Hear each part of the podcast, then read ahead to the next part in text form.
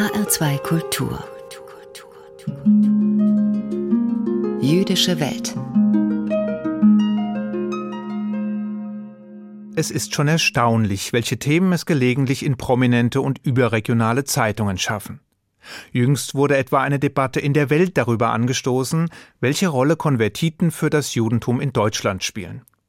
Nun könnte man zwar fragen, wen außerhalb des jüdischen Mikrokosmos das eigentlich interessiert, aber irgendeinen Nerv scheinen solche Beiträge zu treffen, da sie sonst wohl kaum veröffentlicht würden. Auch wenn sie innerhalb der jüdischen Gemeinschaft sicher besser aufgehoben wären. Aber dafür ist es nun zu spät. Dabei ist das Thema als solches durchaus spannend, zumindest für uns Juden und vielleicht auch für Hörer wie Sie, die sich explizit für das jüdische Leben interessieren. Und das tun Sie offenbar, sonst hätten Sie ja nicht eingeschaltet. Worum aber geht es? Worüber wird diskutiert? Kurz gesagt geht es um die Rolle und den Einfluss von Konvertiten im gegenwärtigen deutschen Judentum. Von Menschen, die nicht als Juden geboren wurden, die außerdem meist christlich sozialisiert wurden und die dann zum Judentum konvertieren. Ins Rollen gebracht wurde der Stein von der Kantorin Avital Gerstetter, die in den vielen frisch gebackenen Juden ein Problem für das Judentum als solches erkennen wollte. Wobei sie neben fragwürdigen Motiven der Konvertiten auch die liberale Aufnahmepraxis noch liberalerer Rabbiner kritisierte. Und die tragischen Auswirkungen.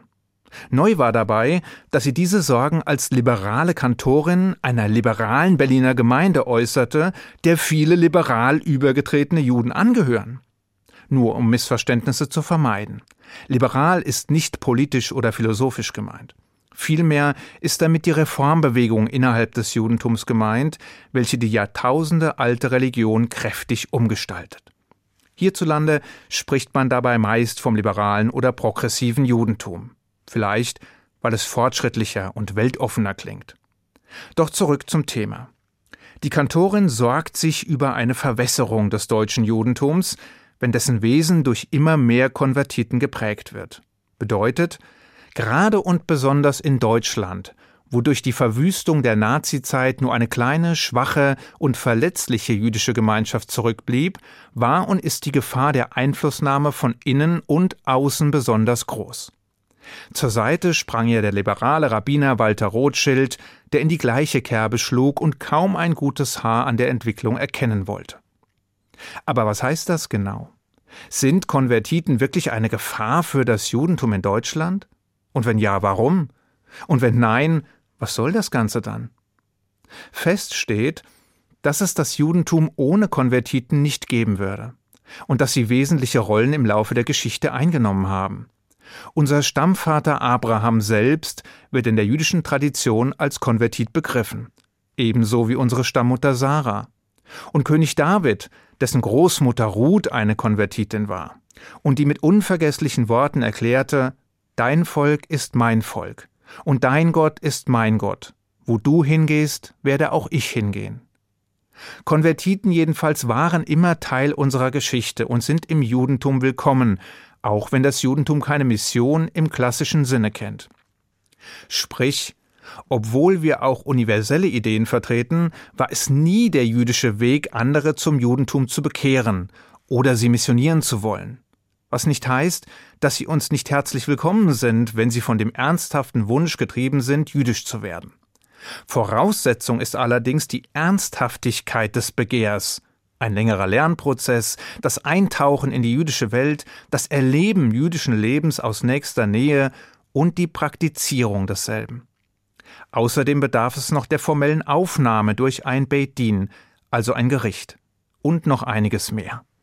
Mit anderen Worten, wer Teil des auserwählten Volkes werden will, muss sich zunächst beweisen, muss sich würdig erweisen, muss bereit sein, ein jüdisches Leben mit all den Höhen und Tiefen und all den Herausforderungen zu führen. Jedenfalls in der Theorie. In der Praxis werden die Anforderungen an die Kandidaten höchst unterschiedlich gehandhabt. Und während orthodoxe Gerichte sehr zurückhaltend sind, bevor sie einen Menschen ins Judentum aufnehmen, agieren die liberalen Rabbinatsgerichte, wie der Name schon sagt, liberaler.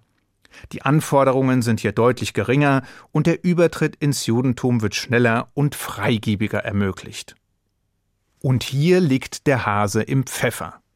Denn es könnte doch sein, dass auf diesem Wege zu viele Menschen aufgenommen werden. Oder die falschen. Also auch solche, die keine hehren Absichten hegen, deren Motive zweifelhaft sind, die mitunter gar nicht bereit sind, die Ideale, das Gesetz und die Traditionen anzuerkennen, sondern deren Änderung oder Abschaffung anstreben, die das System also von innen heraus nach ihren Vorstellungen umformen wollen. Dass die orthodoxen Torwächter gegen solche eine Praxis Sturm laufen, dürfte verständlich sein. Dass aber selbst Vertreter der liberalen Zunft ein Problem darin sehen, dass in zu vielen Fällen die Falschen von den Falschen aufgenommen werden, lässt aufhorchen. Wobei Pauschalisierungen und Vorurteile sind fehl am Platz. Es gibt unter den Neojuden gute und schlechte, Lichtgestalten und Schattenwesen. Außerdem muss noch einmal betont werden, Konvertiten gehören seit jeher zum Judentum, sind ein wesentlicher, wichtiger Teil, meist Segen, manchmal aber auch Fluch. In jedem Fall ist es aber nicht verwerflich, Sorgen auszudrücken oder Fragen aufzuwerfen. Deshalb was passiert, wenn die Neojuden, die selbst nicht in jüdischen Familien groß geworden sind, die die meiste Zeit ihres Lebens nicht Teil der jüdischen Erfahrungswelt waren, die keine originär jüdische Erziehung erhalten haben und ihr Wissen nur aus Büchern haben, das deutsche Judentum durchdringen? Wenn sie führende Rollen in ihren Gemeinden einnehmen und das Schicksal des Judentums hierzulande mitbestimmen? Rabbiner werden und ihrerseits andere lehren oder ins Judentum aufnehmen? Braucht es vielleicht eine Art Zurückhaltungsgebot, bevor man beginnt, verantwortliche Positionen zu übernehmen und das Judentum von innen zu gestalten oder mutwillig zu verändern? Und wenn ja, wie lange soll diese Phase andauern? Fünf Jahre? Zehn Jahre? Eine ganze Generation? Und was heißt es, wenn über die vielen Konvertiten gesprochen wird, die zu einem Problem werden sollen? Was sind viele? Und wann wird aus vielen zu viele? Wo liegt die Grenze und wer legt das fest? Braucht es vielleicht gar eine Konvertitenquote, um den Kern zu bewahren, das wahre Gesicht? Wobei, wie sieht das wahre Judentum eigentlich aus? Und wer hat das Recht darüber zu entscheiden? Andererseits, wie fest und stabil muss das Fundament des Hauses sein, wenn man keine Grenzen zieht oder zu freigiebig neue Juden produziert? Wann zeigen sich erste Risse, die Vorbote des Zusammenbruchs sind? Und wenn es doch standhält, wie umfassend darf der Umbau sein?